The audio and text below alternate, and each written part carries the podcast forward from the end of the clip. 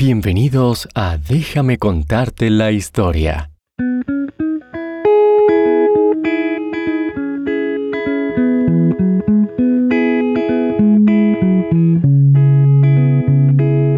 Este programa también está disponible en inglés como Bedtime History. Si quieres realizar una donación a nuestro programa, por favor visita bedtimehistorystories.com y da clic en el menú Donate.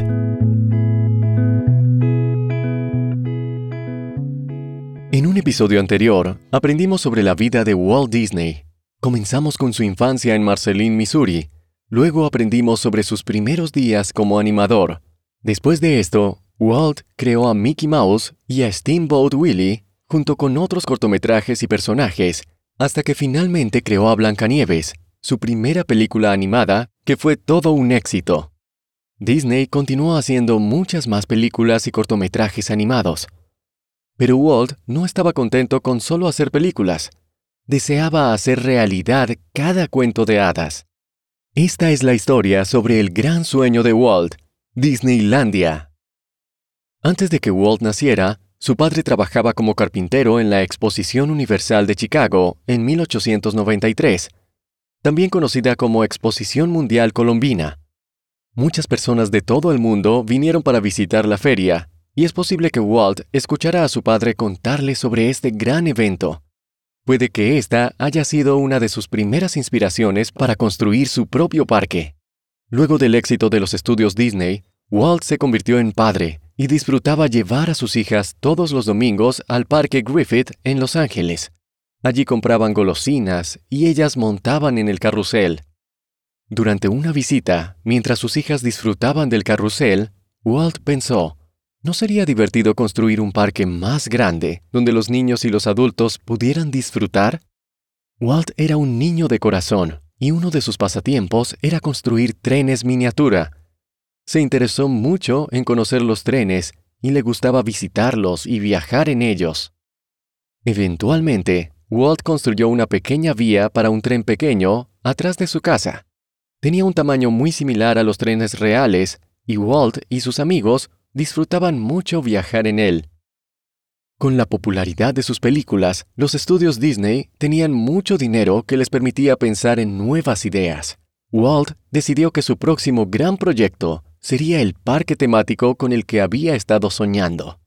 En 1948, Walt envió una nota a un empleado de su estudio contándole de sus planes para lo que llamó el Parque de Mickey Mouse. El siguiente paso fue diseñar los planos y decidir dónde construirlo.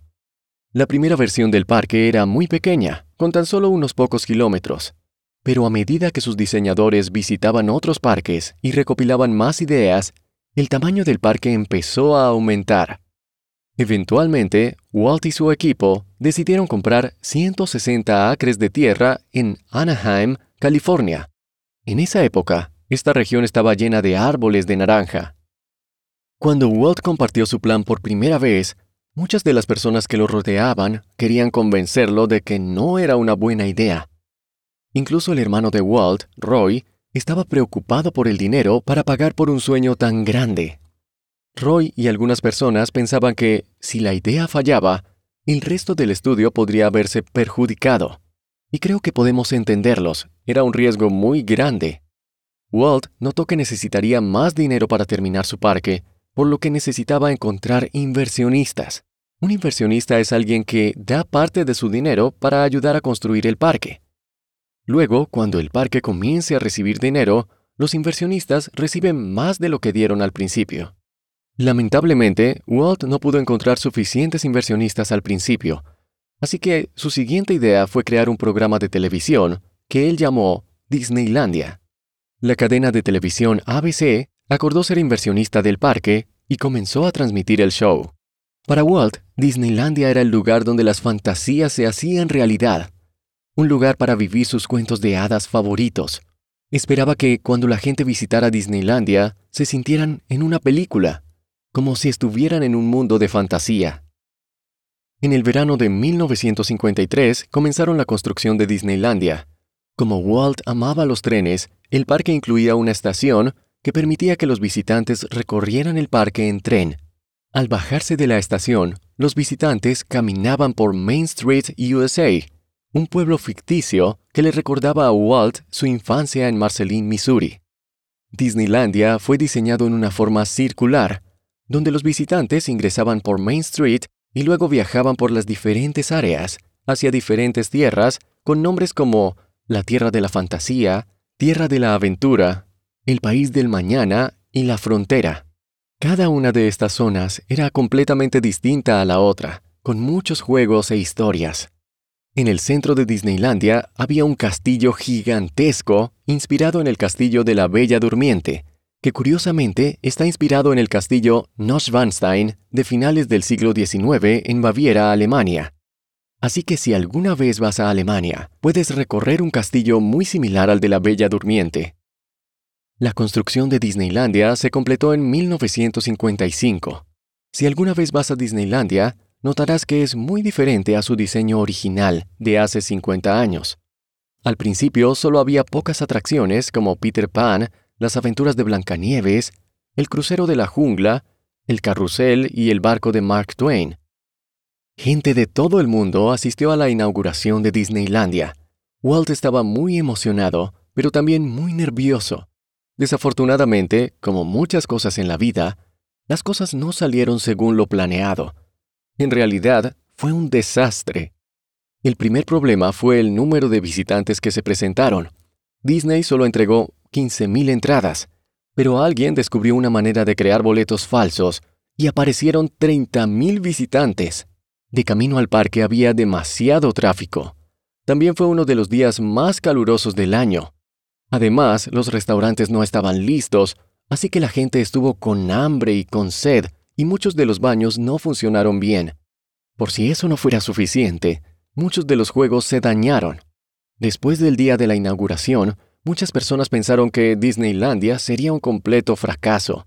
Pero después del primer día, Walt y su equipo se encargaron de hacer las correcciones necesarias, realizaron ciertos cambios importantes y abrieron el parque al siguiente día. Esto es lo que debes hacer cuando las cosas no salen bien. En cualquier dificultad que tengas puedes decir, este no era el plan, pero el fracaso no es el final. Pongámonos de pie e intentémoslo de nuevo. Cuando se completó la construcción del parque, Walt dijo que Disneylandia nunca estaría terminado. A diferencia de sus películas, le encantaba poder cambiar continuamente el parque y ampliarlo, siempre mejorándolo año tras año. Y él hizo exactamente eso. Como Walt le gustaba estar en el parque para supervisar su funcionamiento, construyó un apartamento en la estación de bomberos de Main Street.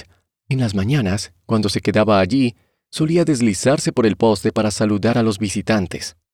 Una mañana al despertar, luego de dormir en la estación, vio un niño visitante subiendo por el poste para saludarlo. ¡Qué sorpresa! Con el tiempo el parque creció en popularidad y Walt continuó teniendo nuevas ideas y agregando nuevas y diferentes atracciones al parque.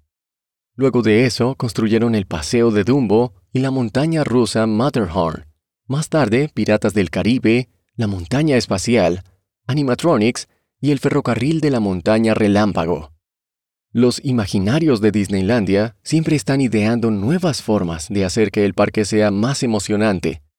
En Disneylandia llaman a los ingenieros imaginarios, una combinación de las palabras imaginación e ingeniero. Para 1966, Walt todavía tenía muchas ideas para su parque, pero lamentablemente falleció dejándolo en manos de su hermano Roy y los imaginarios. Cuando visites Disneylandia, podrás ver en el piso superior de la estación de bomberos de Main Street una lámpara que siempre está encendida en honor a Walt. A los padres, pueden visitar nuestra página de Instagram, donde verán fotos de la estación, el poste de bomberos y la lámpara encendida. No mucho después de la muerte de Walt, se construyó el mundo de Disney, o Disney World, en Orlando, Florida. ¿Sabías que hay un total de seis parques de Disney en todo el mundo? Sí, hay parques en París, Shanghái, Hong Kong y Tokio. Y tiempo después, el Parque de Aventuras en California se unió a Disneylandia. La última vez que fuimos, observamos cómo construían el parque de Star Wars, llamado Star Wars al borde de la galaxia, el cual debería estar listo en poco tiempo. Al igual que Walt Disney, puedes soñar en grande y hacer tus sueños realidad a través de la práctica y la perseverancia. Sus ideas para Disneylandia no fueron reales en un día. Primero practicó el dibujo, luego se convirtió en animador, tropezando muchas veces a medida que avanzaba. Pero Walt siempre se levantaba, dejaba atrás sus fracasos y continuaba. Si recuerdas, en el capítulo anterior hablamos de cómo Walt perdió a su personaje favorito, Oswald el Conejo de la Suerte, pero dejó eso atrás y creó un personaje aún más popular, Mickey Mouse. Si tuvieras que crear tu propio parque temático, ¿cómo sería? ¿Cómo lo llamarías? ¿Qué tipo de espacios tendría?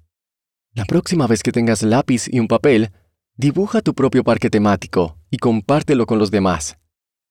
Todas las cosas maravillosas que se han logrado comienzan con un pequeño sueño.